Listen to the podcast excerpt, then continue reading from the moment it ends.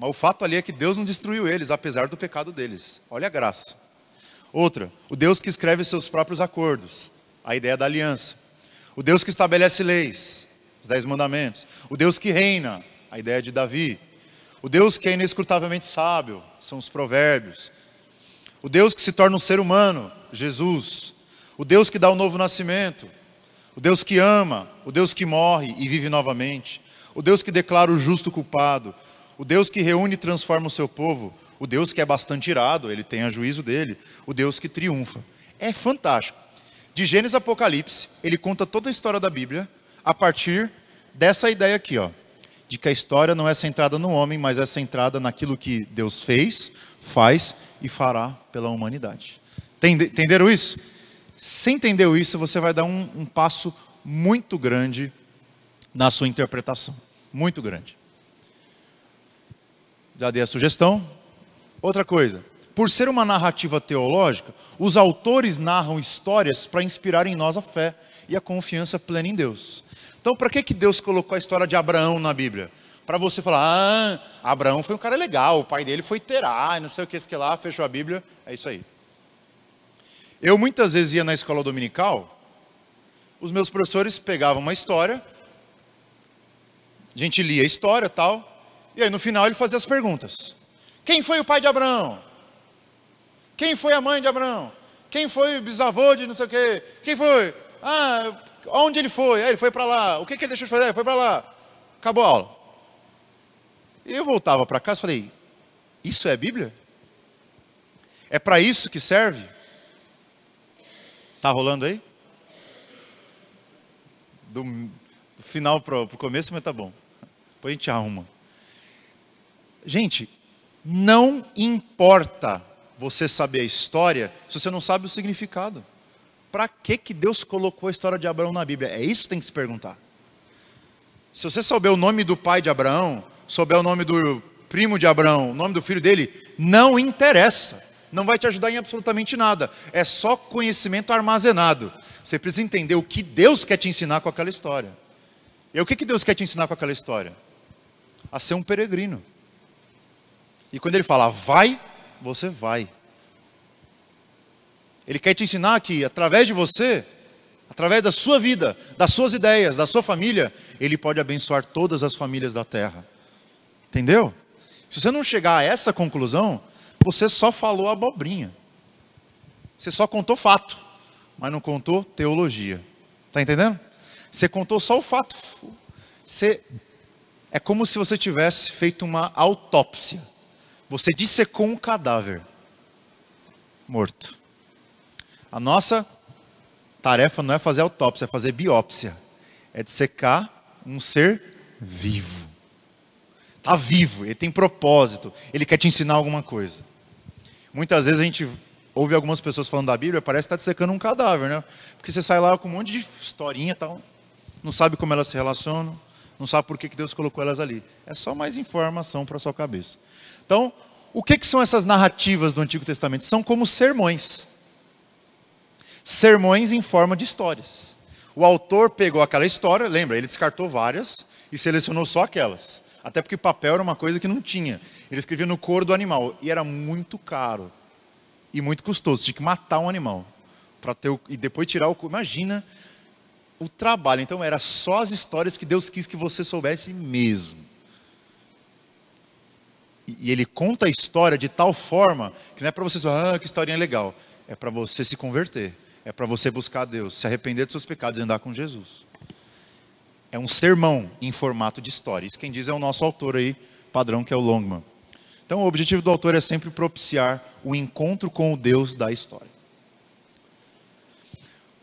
Segundo princípio, e agora a gente vai começar a usar os exemplos. Histórias precisam ser conectadas com seus contextos. Já falei isso, vou repetir. Você precisa alinhar com o contexto. Então, primeiro, cada história tem um sentido se lida dentro de seu contexto. E pode ter outros, até opostos, se lido, se não, o contexto não for respeitado. Vamos logo, por exemplo, Gideão. Quem é que já ouviu a história de Gideão?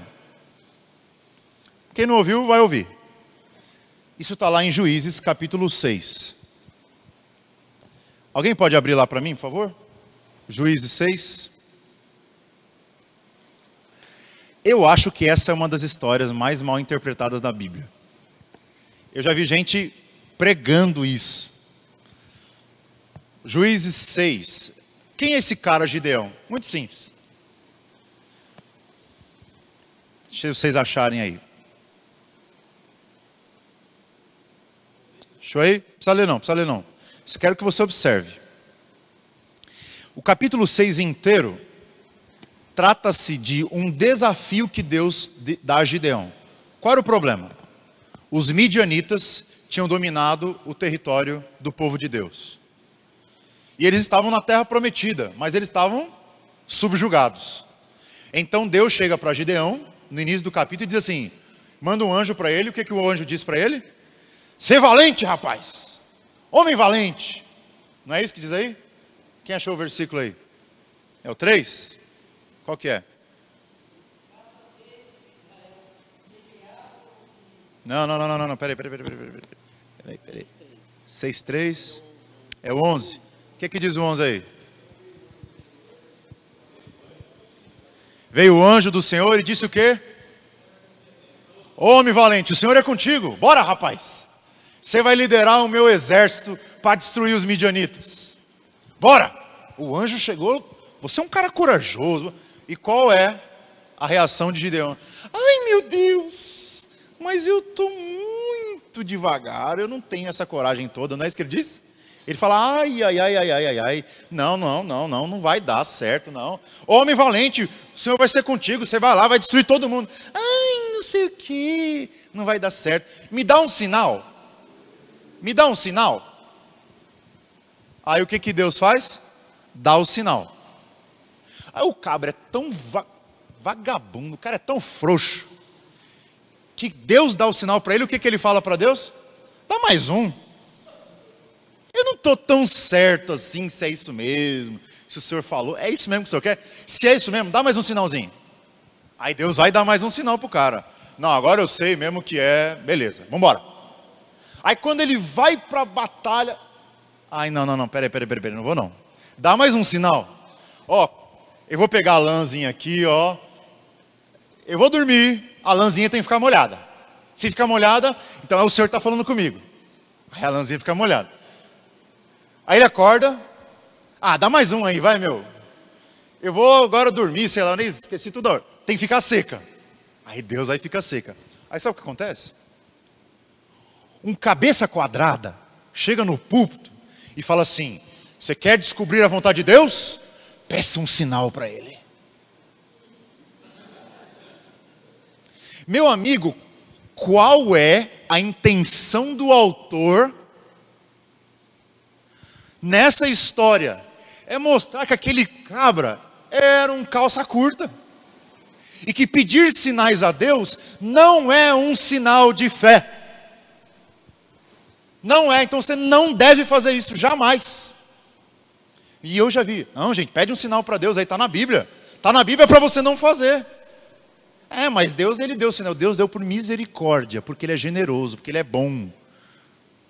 Esse texto, então, é um texto que fala da paciência de Deus com um cabra frouxo que tem na igreja. É esse é o sentido do texto. Por isso que ele, qual é o recurso retórico que ele usa? Repetição. É o cara toda hora, me dá um sinalzinho, me dá um sinalzinho, me dá um sinalzinho.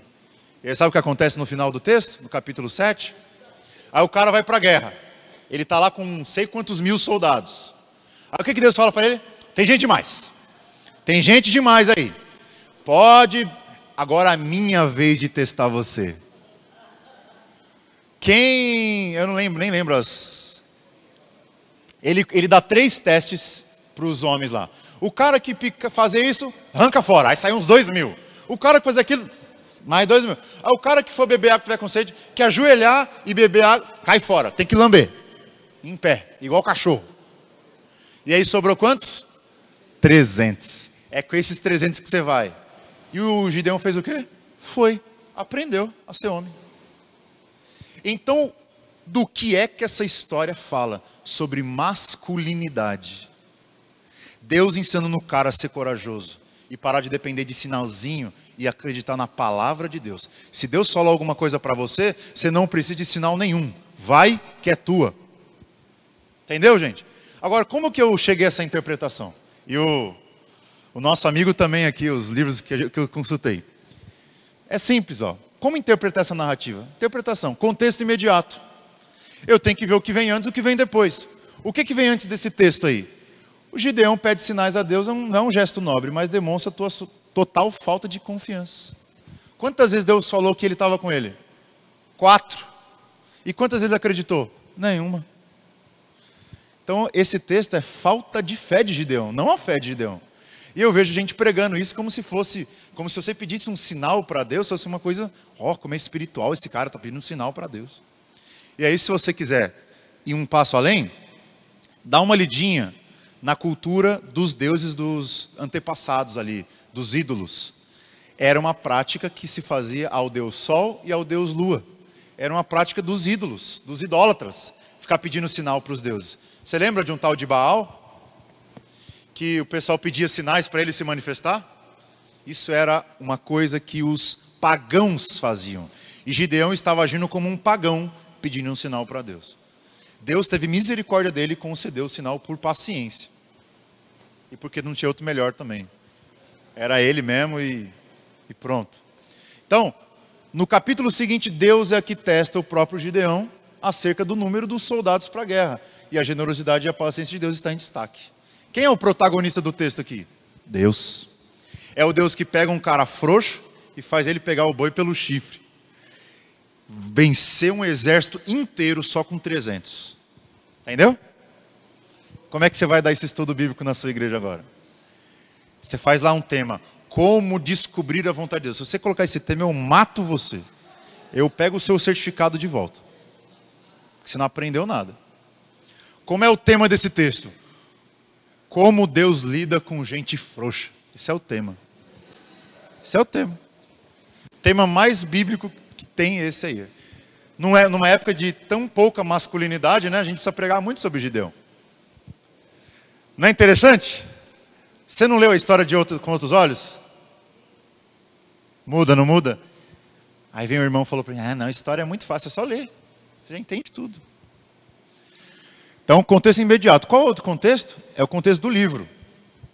O que que essa historinha de Gideão tem a ver com o livro todo de Juízes? Olha que coisa fantástica. O Gideão é um dos juízes dentre os doze do livro. Tem doze juízes no livro.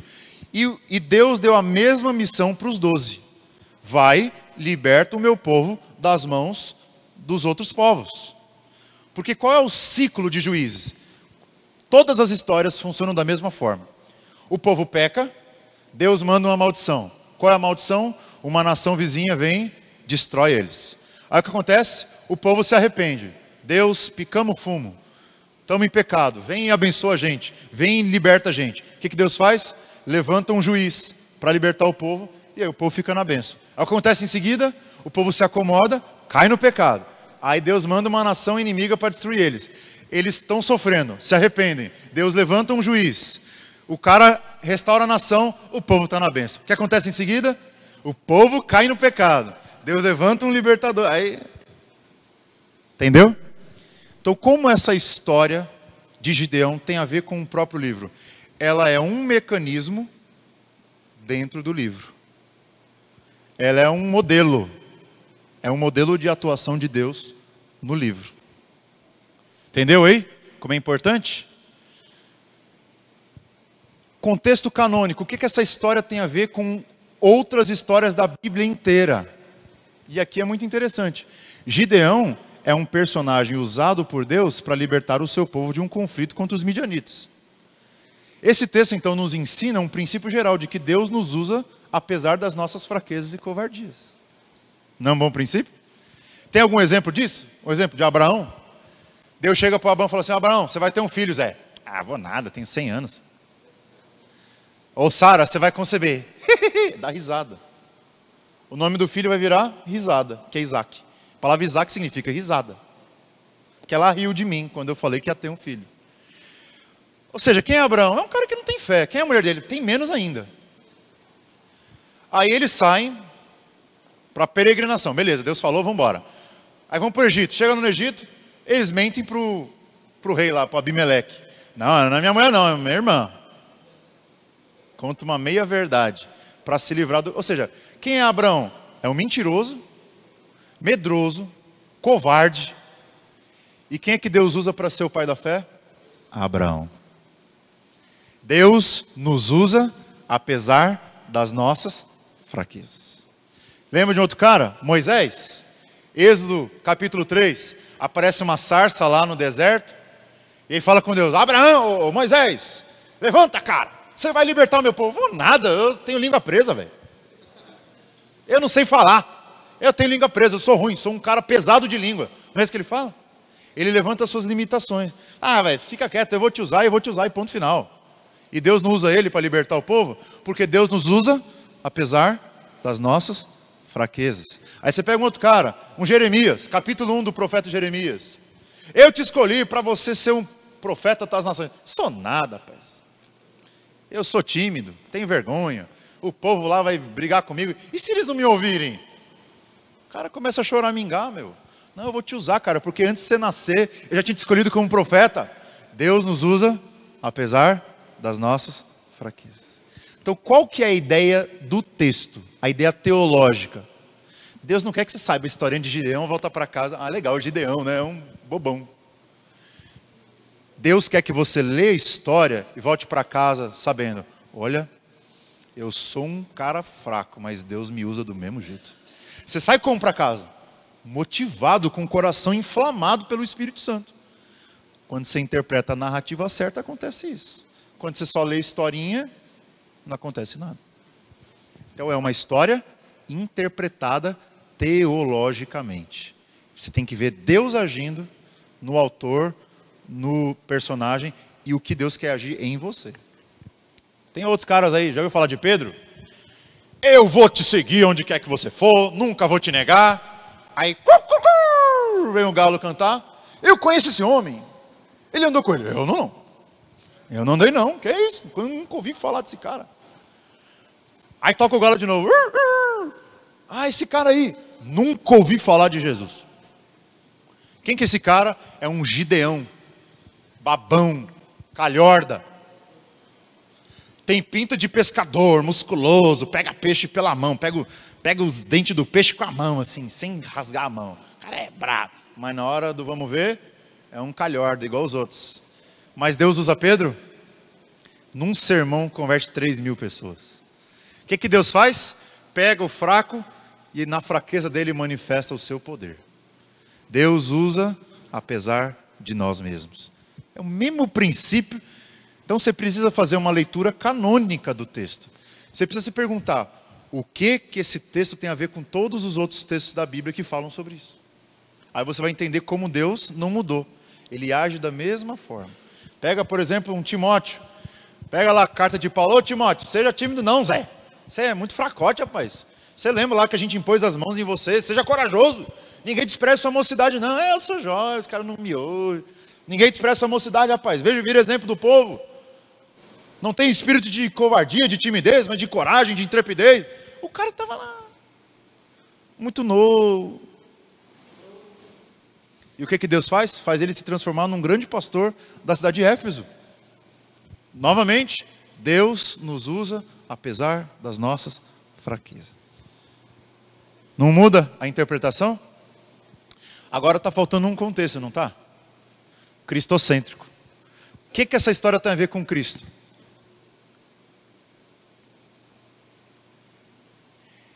Que, que essa história tem a ver com Cristo? Ó, Gideão é um mini exemplo do grande homem que foi usado pelo Espírito para libertar o mundo do pecado.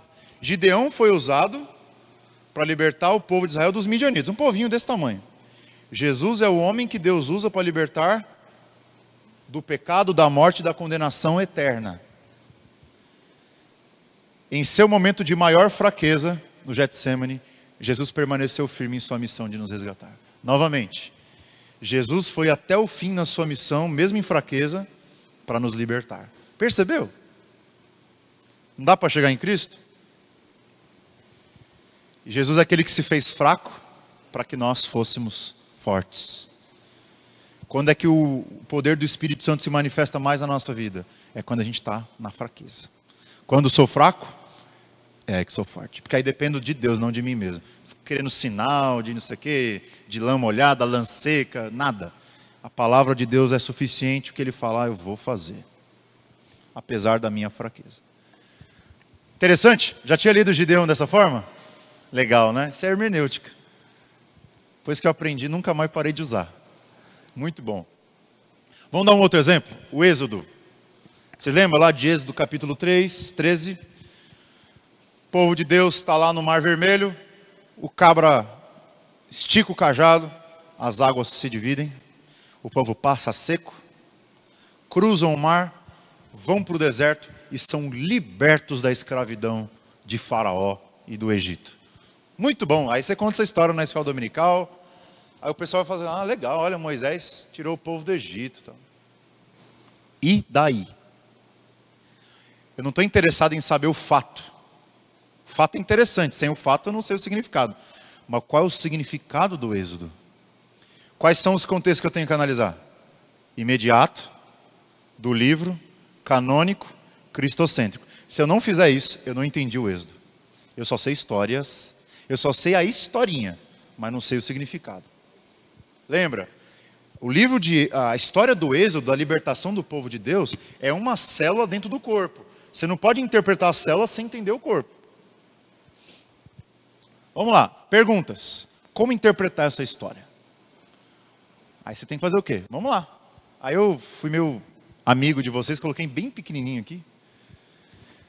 Para resumir, porque não tem muito tempo. Contexto imediato, contexto do livro, contexto canônico, contexto cristocêntrico. Primeiro, contexto imediato. Você tem que se perguntar o que, que vem antes da libertação do Egito, o que, que vem depois. O que, que vem antes? De o Moisés estender o cajado e o mar se abrir? As dez pragas. São os dez sinais. Lembra qual era o primeiro sinal? Água vira sangue. Aí tem os outros, gafanhoto, rã, pernilongo, tem tudo. Lembra qual era o último sinal? A Páscoa, a morte de um primogênito. E foi no dia da morte de um primogênito que o povo de Deus foi liberto da escravidão. Olha, se você ainda não pegou a ideia, eu dou uma segunda chance. No dia da morte de um primogênito, o povo de Deus foi liberto do Egito, da escravidão. Só aí, assim, é, Deus ele é meio pedagógico, sabe? Ele, ele pega leve, ele vai mostrando os sinais. Mas vamos adiante. Então você tem os dez sinais, tem a Páscoa, tem o Mar Vermelho, depois tem o deserto, né? Quantos anos eles ficam no deserto? 40 anos. E o que, que eles recebem lá no deserto? A lei, os dez mandamentos e tudo mais. E aí vai. Contexto do livro. O livro de Êxodo. O que que a história da libertação do, do Egito tem a ver com o livro todo? Bom, o que, que é o livro? O livro todo é muito simples. Começa com o chamado de Moisés, tem os dez sinais, tem o povo saindo pelo Mar Vermelho, Deus dá a missão de Israel para eles serem reinos e sacerdotes, dá os dez mandamentos, manda eles construir o tabernáculo e então peregrinarem até chegar em Canaã, a terra prometida. A pergunta é: o que que a libertação do Egito tem a ver com toda a história? A libertação do Egito é o início da peregrinação do povo rumo a terra prometida. Ou seja, é o início da caminhada. Quando que eles recebem a lei? Só depois da libertação. Isso tem uma, um significado tão profundo que não daria para eu falar aqui em 10 horas. Qual é o significado? Que só é possível você obedecer à lei de Deus se você já for resgatado da escravidão. Não adianta você tentar obedecer a Deus se você ainda vive no Egito ou se o Egito ainda vive dentro de você. É um significado.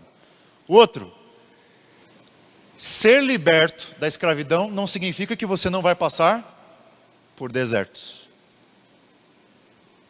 Outra, outra, outro significado teológico muito profundo. Então, se, se houve uma mensagem dessa, volta para casa como? É, cara, no fato de eu ser crente não significa que eu não tenho problemas. Significa mais que eu tenho que ser crente apesar dos problemas. Aí vai mais. O que é o tabernáculo? É a barraca que Deus manda o Moisés e a turma dele construir. E o que, que Deus quer fazer naquela barraca? Ele quer encher aquilo ali da sua glória, do seu espírito, presença. Tanto que essa, esse lugar chamado tabernáculo também é chamado de tenda da presença, ou tenda do encontro. É onde Deus quer se encontrar com o povo. Qual que é a sacada aqui? O povo é liberto, o povo tem uma lei, mas ele só consegue cumprir quando ele tem a presença. Se não tem a presença de Deus, não cumpre a lei. Se não tem a libertação, não cumpre a lei. Então, não adianta você dizer que foi salvo por Cristo, mas não anda na presença de Deus. Para cumprir a lei, tem que andar na presença, tem que sair do Egito. Tudo é metáfora da nossa vida com Deus, não é história só, não é só fato. Deus quer ensinar algo a mais. E quer te levar para uma terra prometida. Eles cumprem isso só em Deuteronômio. Contexto canônico. O que, que a história do Êxodo tem a ver com o resto da Bíblia? Bom, teve algum lugar na Bíblia onde o povo de Israel estava sendo oprimido e Deus os libertou. Bom, se você começar a ler a Bíblia, Noé é um caso disso. Noé era o único que estava na terra dele que andava com Deus. O resto, tudo no pecado. O que, que Deus fez? Libertou ele daquela geração, como através? Qual foi o elemento natural que ele usou? água, dilúvio. Como é que Deus libertou o povo de Israel do Egito?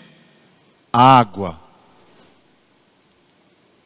Quando a Bíblia vai falar da nossa regeneração, qual a metáfora que ela vai usar? Nós passamos pelo batismo, pela água. 1 Coríntios 10. É só ler lá depois, Paulo interpretando o Êxodo. Ele vai dizer que Moisés e os nossos antepassados foram batizados no Mar Vermelho. A ideia ali estavam sendo regenerados. Aquilo é símbolo da nossa salvação. A diferença é que aquilo ali era um Egito, era um faraózinho. O que Jesus veio fazer é tirar um faraózão, que é o pecado, e não uma escravidãozinha, uma escravidão zona da morte e do inferno, da condenação eterna. Contexto canônico. Então você tem Noé, você tem Abraão, mesma coisa, Abraão foi perseguido, oprimido. O que, que Deus fez? Libertou ele daqueles quatro reis. Ló, da mesma forma, vivia em Sodoma e Gomorra, era um homem de Deus, o que, que Deus fez? Libertou ele daquela terra e desceu fogo naquele povo. Babilônia, o povo foi enviado lá, ficou quantos anos? 70 anos. O que, que Deus fez?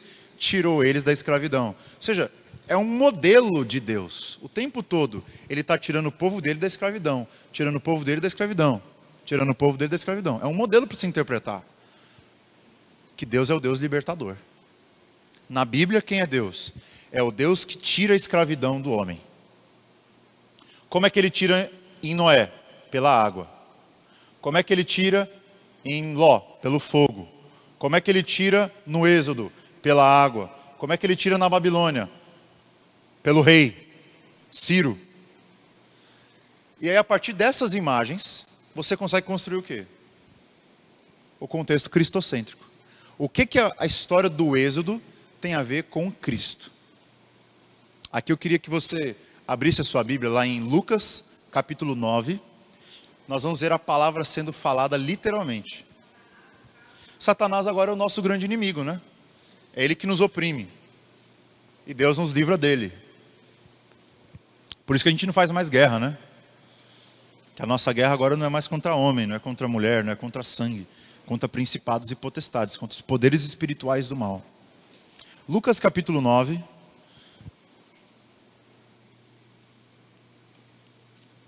Posso pegar aqui? Versículo 28 em diante. 28 é a história da transfiguração. Você lembra? Olha só, cerca de oito dias depois de proferidas essas palavras, tomando consigo a Pedro, João e Tiago, subiu ao monte com um pro, propósito de orar. E aconteceu que enquanto, eles, enquanto ele orava, a aparência do seu rosto se transfigurou e suas vestes resplandeceram de brancura. Se você é um leitor atento, a primeira pergunta que você tem que fazer é a seguinte: qual personagem do Antigo Testamento que aconteceu a mesma coisa? Subiu no monte e a aparência dele começou a brilhar. Moisés, lembrou? Verso 30, quem aparece? Olha o Moisés aqui, meu. Interessante, 30. Eis que dois varões falavam com ele, Moisés e Elias, os quais apareceram em glória e falavam do quê?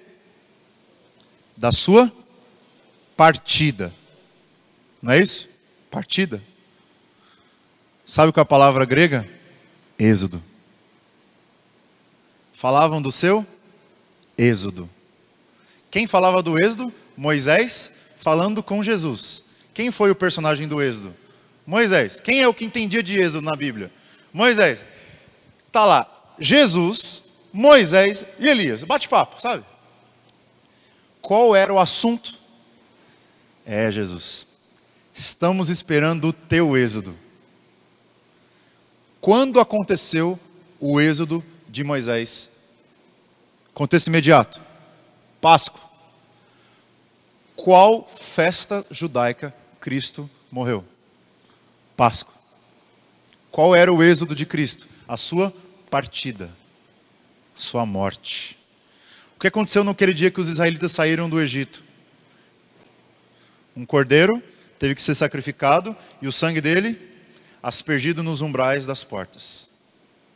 Todo aquele que não tivesse o sangue do cordeiro na porta, morte. Só que isso era para uma escravidãozinha de um reizinho. O sangue de Cristo, que é o verdadeiro cordeiro de Deus, foi para arrancar a escravidão plena da sua alma, que é o pecado que leva à morte, que leva à condenação eterna. Então, quando você crê em Cristo, você acredita que um novo êxodo aconteceu em você. Você saiu de uma escravidão e entrou para a liberdade. O Deus libertador agiu em você. Era sobre isso que Moisés estava conversando com Jesus, da sua partida. Não é bonito isso? Ou seja, tem como eu ler a história do Êxodo do Antigo Testamento sem chegar no Êxodo de Cristo? Não dá. Porque o Êxodo de Moisés, ele combateu um P minúsculo, que era um pecadinho lá de opressão. O Êxodo de Cristo destrói o P maiúsculo, pecado com P maiúsculo, que é a morte, que é o pecado, que é o que, o que causa todos os outros males da vida. Então é assim que você lê. Jesus como aquele que encena um novo êxodo. Aí você lê os evangelhos. O povo de Israel foi buscar refúgio aonde quando tinha fome? Lá com as doze tribos, lembra? Jacó, os filhos dele. Onde eles foram buscar refúgio? No Egito, porque lá tinha comida. Quando Jesus e o seu pai, melhor, o seu pai, né? Jesus era novinho, né? Tinha um ano e pouquinho de vida só. Quando José ficou sabendo que o Herodes queria matar todos os meninos de dois anos para baixo, onde é que ele foi se refugiar? No Egito. Depois que ele saiu do Egito, qual a primeira coisa que ele faz? Batismo, que é o que o, o texto não conta como foi a infância dele, não conta como foi a juventude dele. Já vai direto para onde? Para o batismo. Lembra? ele está selecionando as histórias, porque ele tem um objetivo teológico: é mostrar como Jesus é o Moisés, como Jesus é o novo Êxodo. Então, ele, ele sai do Egito, passa pelas águas do batismo. E aí, qual que é o texto que vem depois de Jesus ser batizado? Tentação no deserto. Quantos anos o povo de Israel ficou no deserto?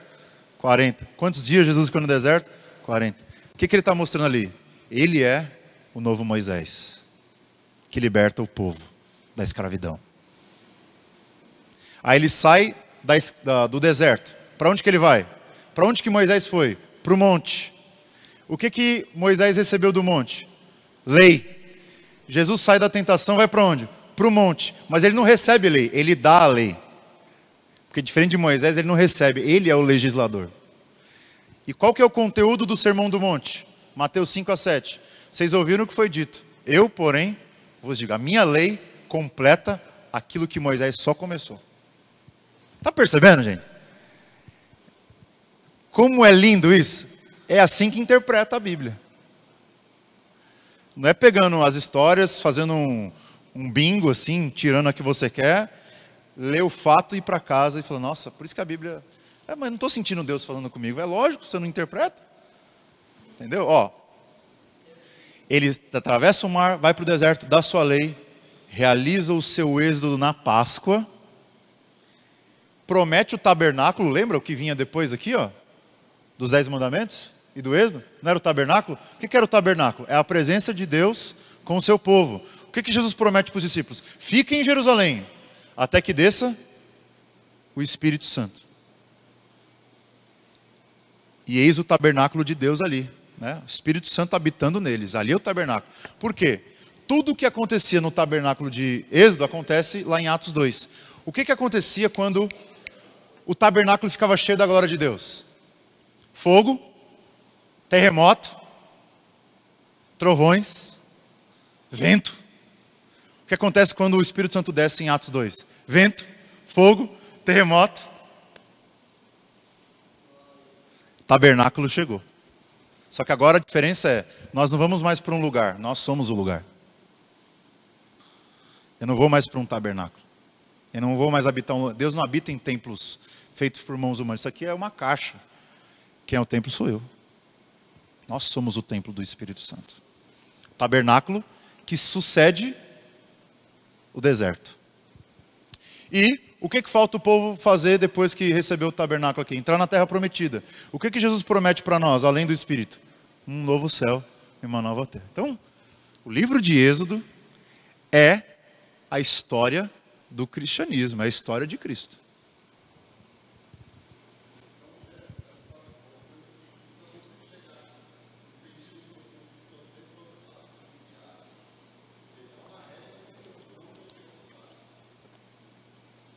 Óbvio que não é exigido de um membro da igreja ter essa compreensão, né? Porque é. De... Imagina, você vai ler um texto da Bíblia, vai ter que fazer tudo isso. Mas para um pastor, para uma pessoa que vai dar uma aula numa escola dominical, eu acho que é o mínimo que você pode fazer. É você rachar a cabeça. Porque quando você chegar a essa conclusão, o que, que vai acontecer com a sua cabeça? Vai abrir completamente. Aí você vai entender. Não arde o seu coração quando eu, eu conto essas coisas para vocês? Não foi isso que os discípulos falaram para Jesus quando ele começou a contar as histórias do Antigo Testamento e falar que elas falavam dele? É a mesma coisa. Quando que o Espírito Santo arde no nosso coração? Quando você lê certo o texto. Porque a Bíblia não é a palavra sobre Deus, é a palavra de Deus para nós.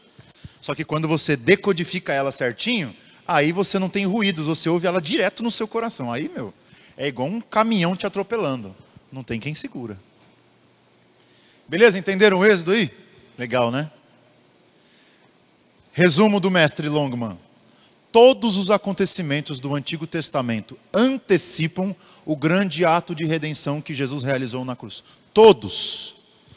A Bíblia é muito mais do que uma coleção de histórias isoladas com lições morais importantes ela conta apenas uma história.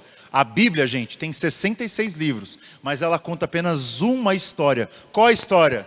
De como Deus salva pecadores.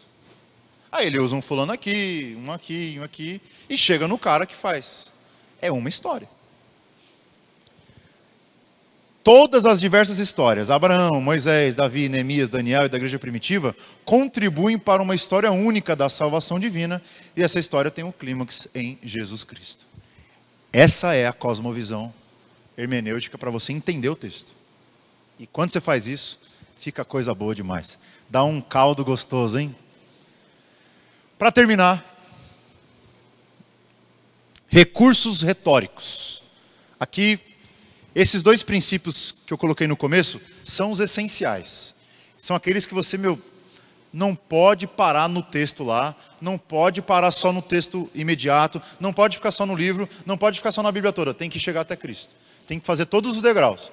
Agora, esses recursos retóricos é para você entender a narrativa especificamente, ok?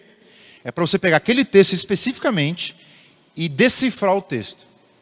São três recursos que eu uso: analisar a cena, analisar a estrutura, que é composta por três coisas: repetições, inclusões e quiasmos. Aqui, meu Deus do céu, tem que explicar isso aqui. Ninguém é obrigado a saber o que é isso. O que, que são as repetições? Repetições você sabe, né? É aquela ideia de, ai, me dá um sinal, ai, me dá um sinal, ai, me dá um sinal. Opa! Regra para interpretar o texto. Preste atenção nas repetições. Sempre que o autor bíblico começa a repetir muito uma coisa só, qual é a intenção dele? É te ensinar alguma coisa sobre aquilo. Eu vou mostrar um texto que vai deixar isso bem claro. Segundo, inclusão. Quer que você prestar atenção no que vem antes, no que vem depois.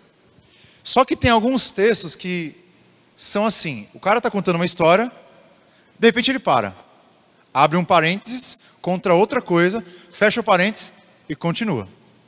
Sabe como isso se chama? Inclusão.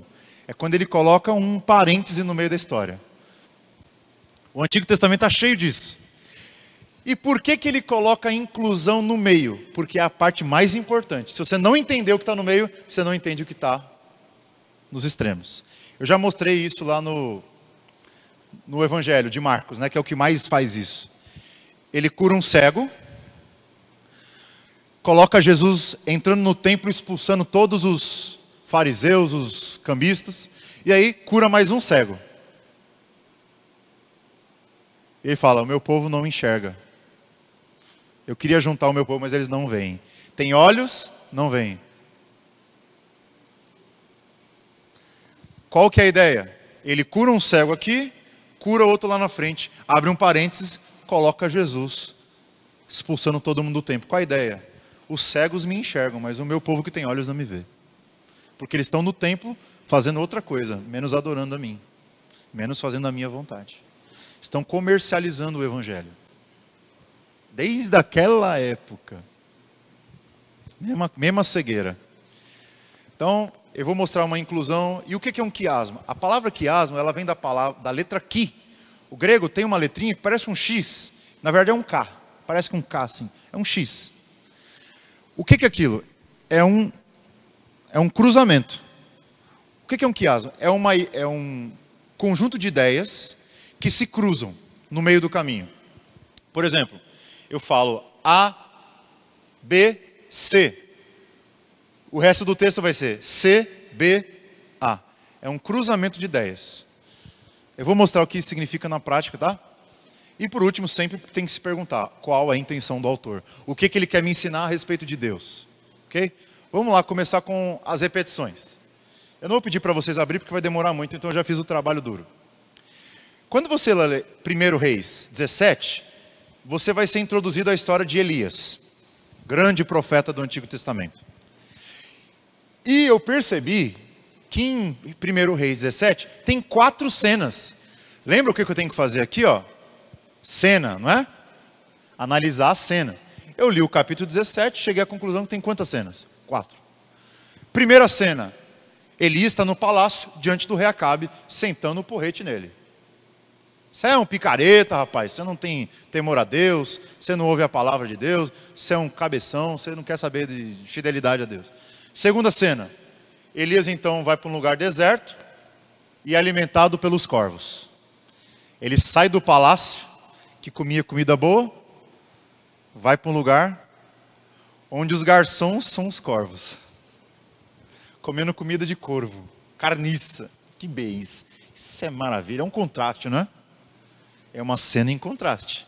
Aí você vê a terceira cena. Ele agora vai para a casa de uma viúva, na cidade de Sarepta. E é a viúva que tem que sustentar ele.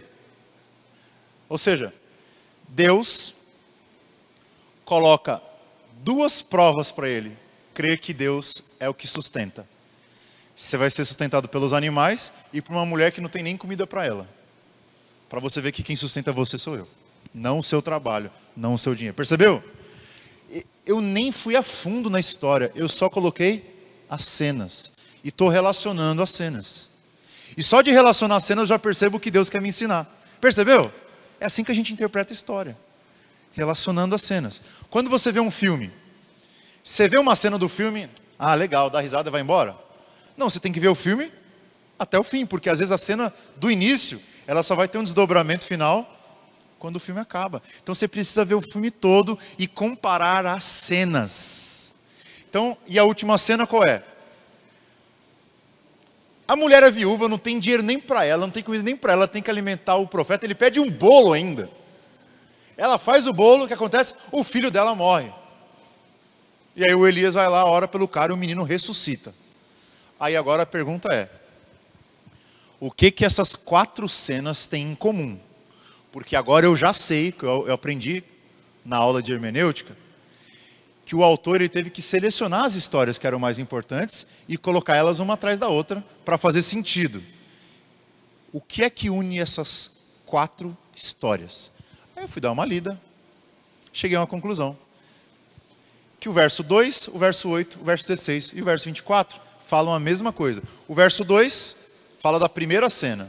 O verso 8 fala da segunda. O verso 16 da terceira e o verso 24 da quarta. Vamos ver o que esses versos falam?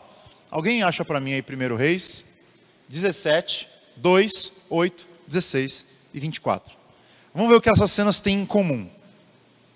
Qual é o princípio? É a repetição. Eu prestei atenção no que é que está se repetindo aqui.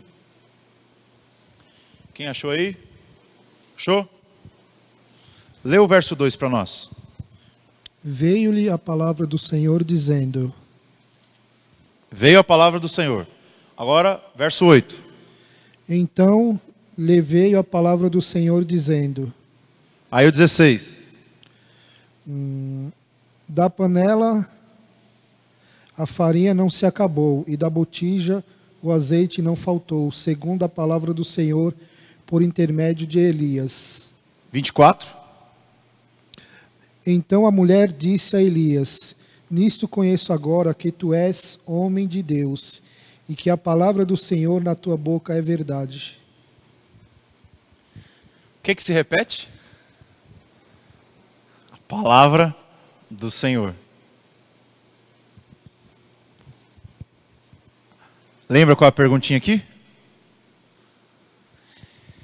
Se quando ele está no palácio, ele vem, ele recebe a palavra. Quando ele está com os corvos, ele recebe a palavra. Quando ele está com a viúva, ele recebe a palavra. Quando ele está com o filho dela, ele recebe a palavra. Qual a intenção do autor aqui, cara?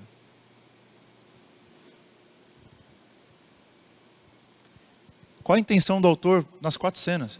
Que Elias é um verdadeiro homem de Deus, porque ele só vive de acordo com a palavra de Deus. Se a palavra dele manda ele alimentar uma viúva, ou melhor, a viúva alimentar ele, ele não discute com Deus, ele vai. Se a palavra de Deus manda ele para um lugar que não tem ninguém e que os corvos vão dar de comer para ele, o que, que ele faz? Ele pede um sinal? Não, ele vai. Quando o menino da viúva morre, o que, que ele fala? Ai meu Deus! Não, ele ouve a palavra. Não, vai, é palavra, você vai recitar o cara. Tá bom. E sempre que ele obedece a palavra, as coisas dão certo. Nas quatro cenas. Percebeu? É o encaixe de cenas. O que, é que eu fiz? Prestei atenção no que é que se repete nas quatro cenas. Elias, um homem guiado pela palavra. E aí o, último, que é o 24, de fato é a conclusão, é o fechamento das quatro cenas. Verdadeiramente, vejo que você é um homem de Deus e a palavra na, na sua boca é verdade. Rapaz, eu queria ser igual esse Elias aí, viu? Homem que ouve a palavra e não duvida, vai e obedece. Então essa é a intenção do autor, é que você seja igual quem? Igual a ele, pô. Vai lá, meu Deus falou alguma coisa, vai e faz. Não fica duvidando. É, mas será que é assim mesmo? Não, não é para você falar se é ou não é, é para você obedecer. Deus falou, eu vou te sustentar, cara, fica tranquilo. Não precisa abrir mão da sua família, não precisa abrir mão do seu descanso. Não, mas é que. Ouve, pratica. Quem cuida de você é Deus. Outro texto, agora uma inclusão. Lembra o que é inclusão, né? Eu estou contando uma história, eu abro um parênteses, continua a história. Gênesis 11, de 1 a 9, é a história da Torre de Babel. Acho que a maioria de vocês já ouviu falar dessa história. Eu vou fazer uma pergunta aqui para vocês. Abre lá no texto lá para mim. Eu quero perguntar aqui, o que que vem antes da Torre de Babel e o que é que vem depois?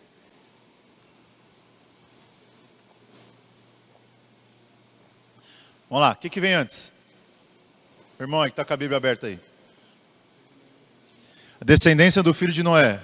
E o que, que vem depois? Hã? Tem certeza, irmão? Ah, agora você achou. O que, que vem depois? Os descendentes de Sem, que são filhos de quem? De Noé. Agora sabe o que você faz? Põe a mão na história da Torre de Babel e, e meio que assim, cobre ela. Lê o último versículo antes da Torre de Babel e lê o primeiro depois. Qual é a sensação?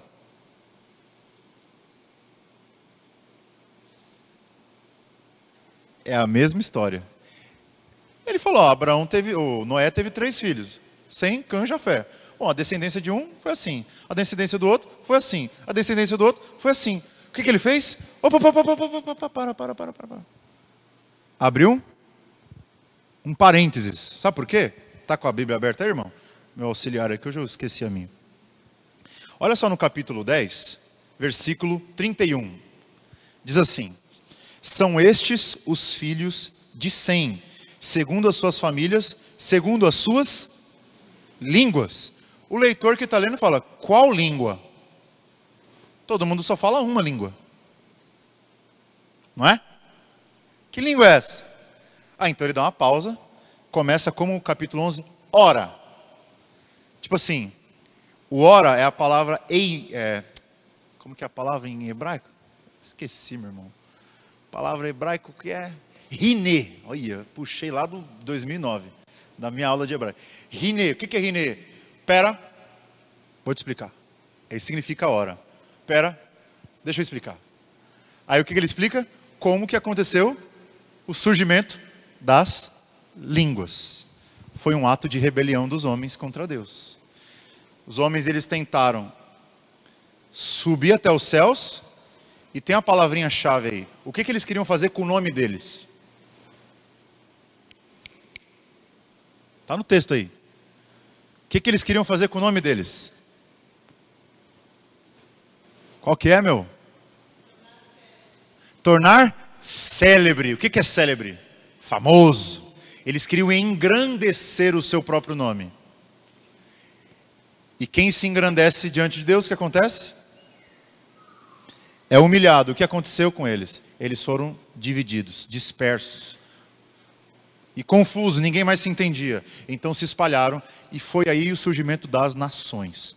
Foi que as nações surgiram: nação A, nação B, nação B, a língua B, a língua C, a língua D, a língua E. Então o que é esse texto aí de 1 a 9?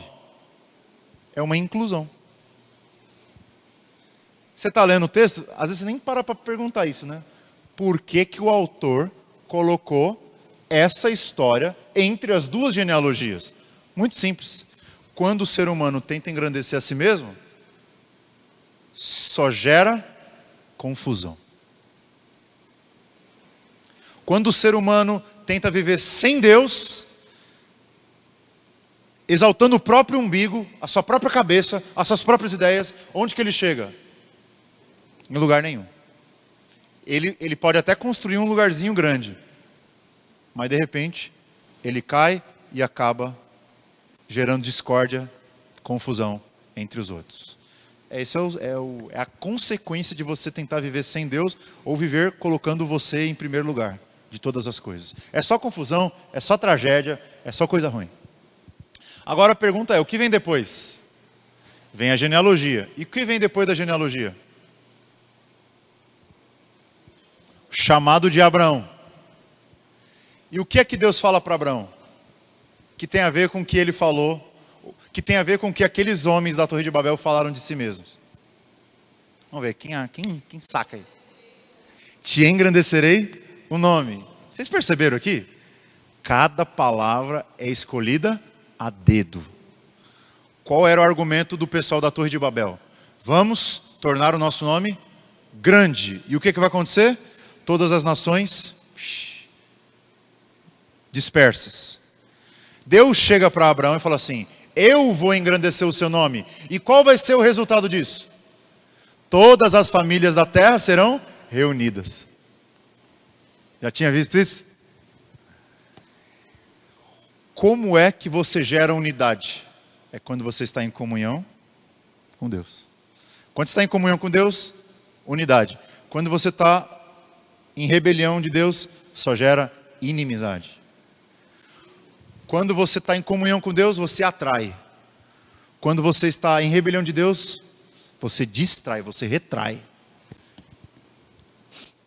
E, obviamente, é o grande plano de Deus para resolver o problema da queda. Abraão. Como é que Deus vai resolver o problema de Adão? Qual o problema de Adão e da sua mulher? O pecado. O que, que Deus prometeu para ele em Gênesis 3,15? Ah, estou fazendo o contexto do livro, tá?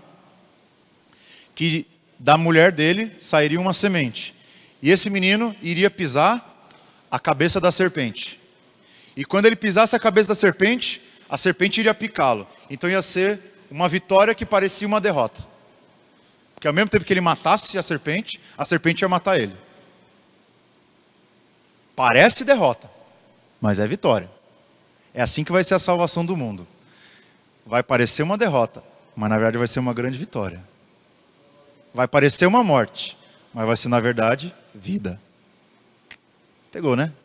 Para bom entendedor, cultura oriental é assim, sabe?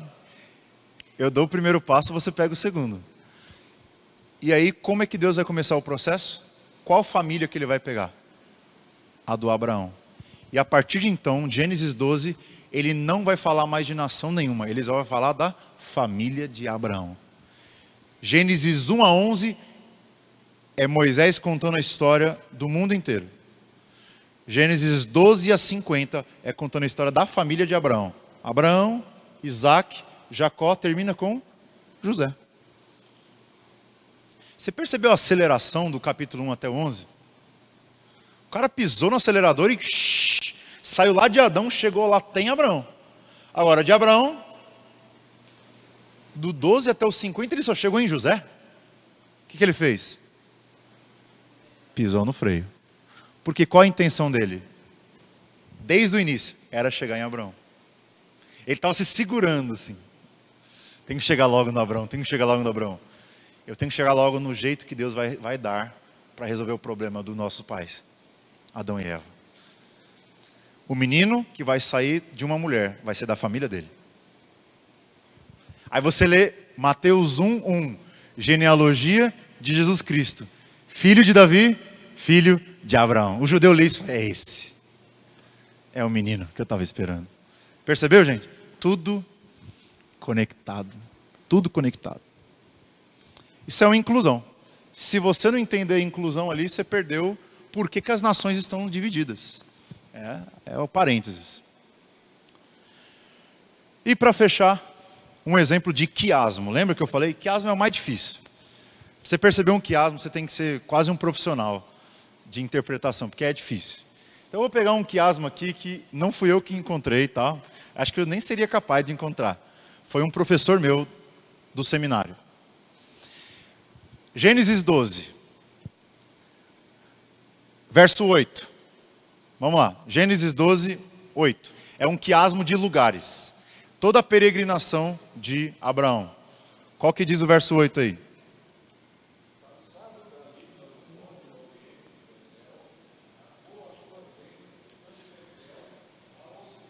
Isso. Então, primeiro lugar que ele ficou, Mota, qual foi? Primeiro lugar que ele ficou.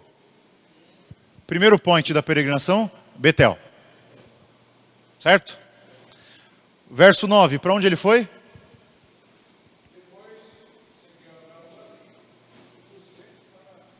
Negueb. O que é um Negueb? Ah, é um rio enorme, é um deserto, velho. É um deserto. Então ele saiu de Betel, foi para um deserto.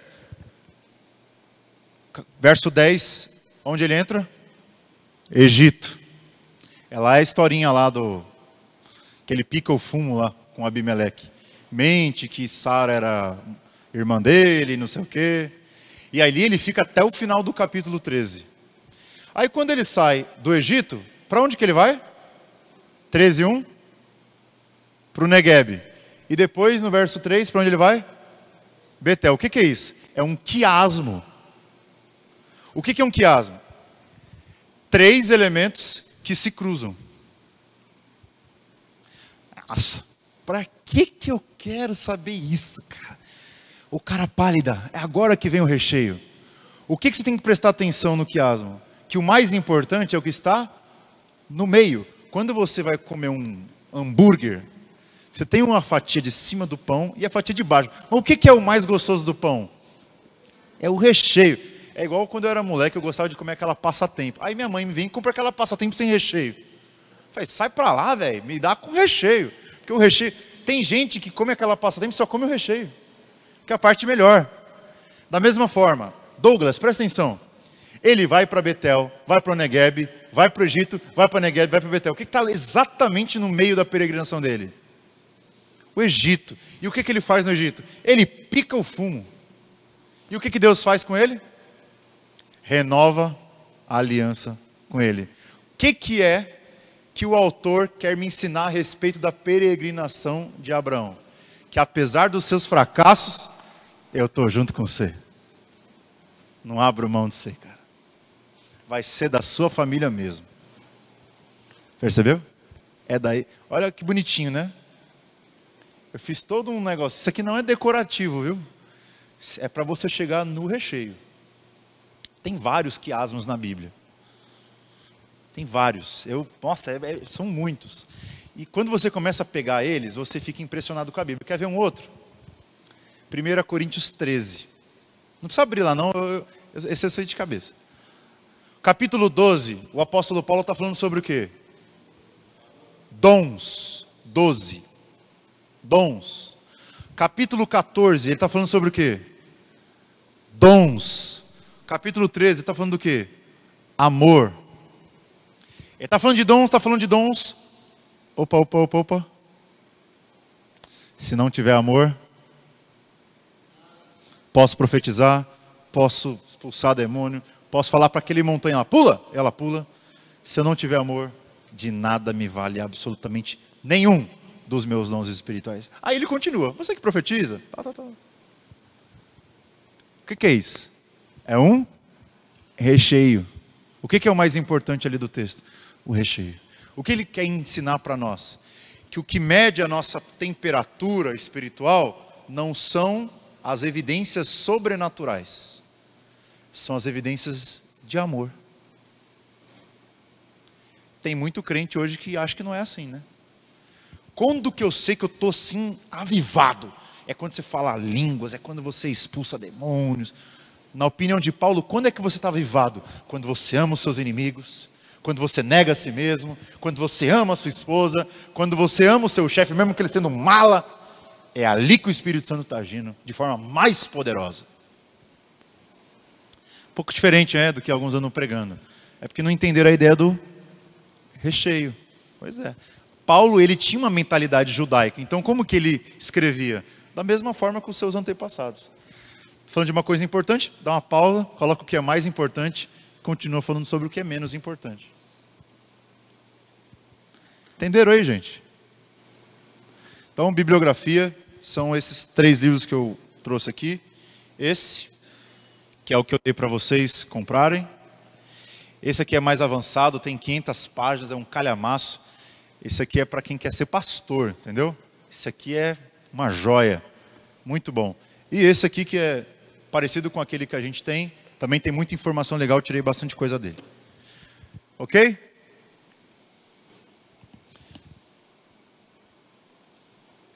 Alguém tem uma pergunta para fazer? Sobre tudo isso que a gente falou? Faz aí rapidinho, o irmão ali.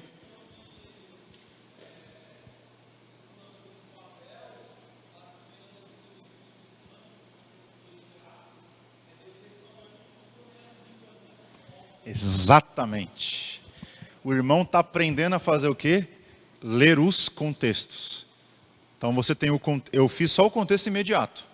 Se eu quiser aplicar a Torre de Babel, o contexto do livro, aí eu tenho que entender que aquilo ali é uma parte do livro com uma dobradiça. Sabe o que é uma dobradiça de uma porta? É o que faz ela fazer assim. Ó. O livro de Gênesis é isso: é 1 a 11, 12 a 50. O que, que tem no meio? Uma dobradiça. Qual a dobradiça? Gênesis 12. Sai da tua terra, tal, tal, vou te abençoar, e da tua semente vai ter um filho, vai abençoar todas as famílias da terra.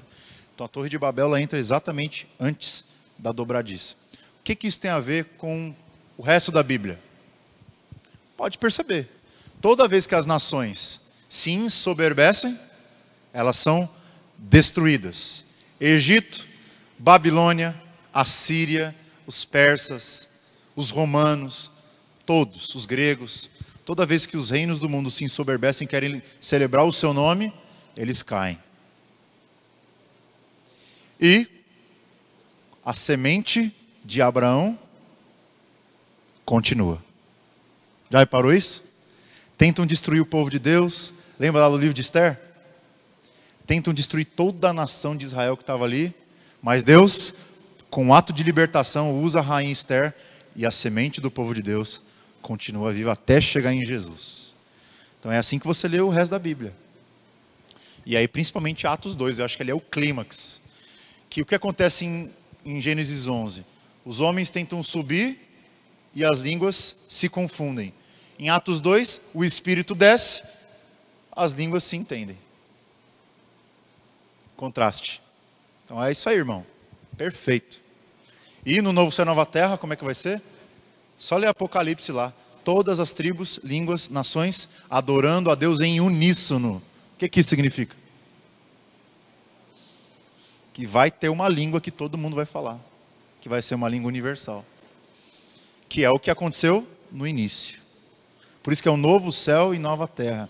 É um novo Éden. Óbvio que você não vai deixar de aprender falar outras línguas se você quiser, mas vai ter uma língua que vai ser universal, todo mundo se entende. Alguém mais?